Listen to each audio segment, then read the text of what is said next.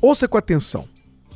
Só porque alguém não te ama, não expressa o seu amor da forma que você gostaria, não quer dizer que esta pessoa não te ama. Pense nisso. Não é só porque seu parceiro não expressa o seu amor por você da forma que você gostaria, que ele não te ama. Todos nós temos uma forma peculiar de expressar amor. E muito diferente, na maioria das vezes, do parceiro. Por exemplo, se você se casasse com alguém que fizesse as mesmas coisas que você, você ia ficar irritado com aquela pessoa. Digamos que você é do tipo romântico, romântica, que gosta de dar flores, gosta de fazer surpresas e tudo mais. Se o seu parceiro fosse da mesma forma, então não haveria graça naquilo que você faz, não haveria diferencial naquilo que você faz vocês dois estariam praticamente chovendo no molhado.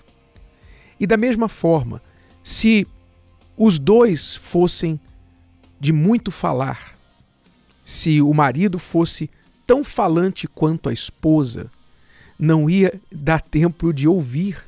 Ninguém iria ouvir um ao outro. É por isso que, se você observar a maioria dos casais, você vai notar contrastes. Um fala mais, o outro fala menos, é mais calado. Um tende a ser mais romântico, mais expressivo, mais ligado nessas coisas, o outro nem tanto. E é assim em vários aspectos do relacionamento. O que isso quer dizer? O que isso significa? Quer dizer que um jeito é melhor que o outro? Que o que é mais falante é melhor do que o que é mais calado? Que o que é mais expressivo no amor com ações românticas é melhor do que aquele que expressa o seu amor de outras formas, como por exemplo, tentando poupar você dos problemas?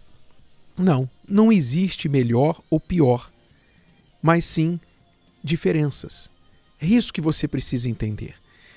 Nós, Cristiano e eu, batemos cabeças por muitos anos por não entender exatamente isso.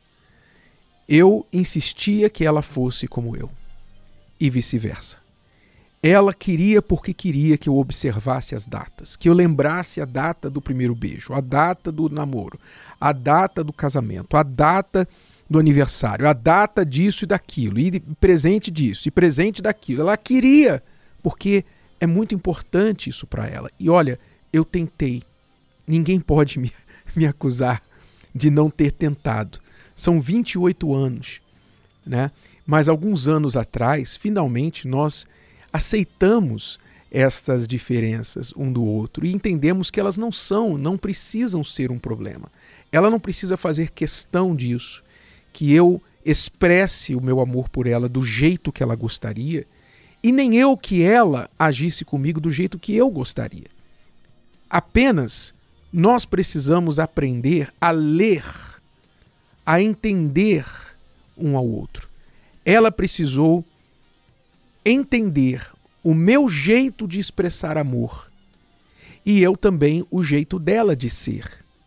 E isso é muito mais eficaz, muito mais natural, muito mais pacífico, promove a paz no relacionamento ao invés dos conflitos, das guerras, dos, das dificuldades. Então acabaram-se esses problemas.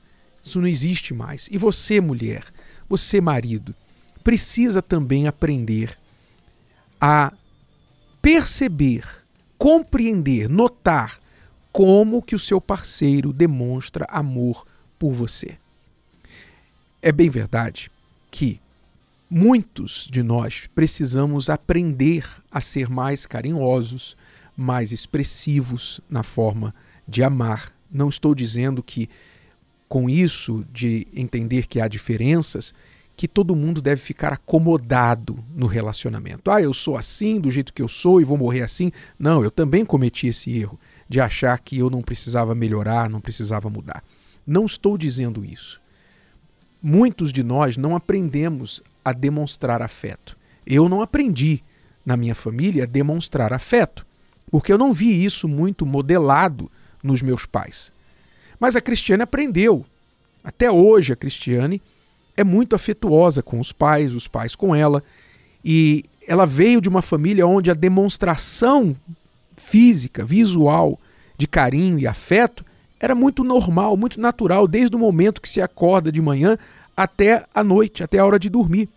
Isso então é muito natural para ela, mas eu não aprendi isso.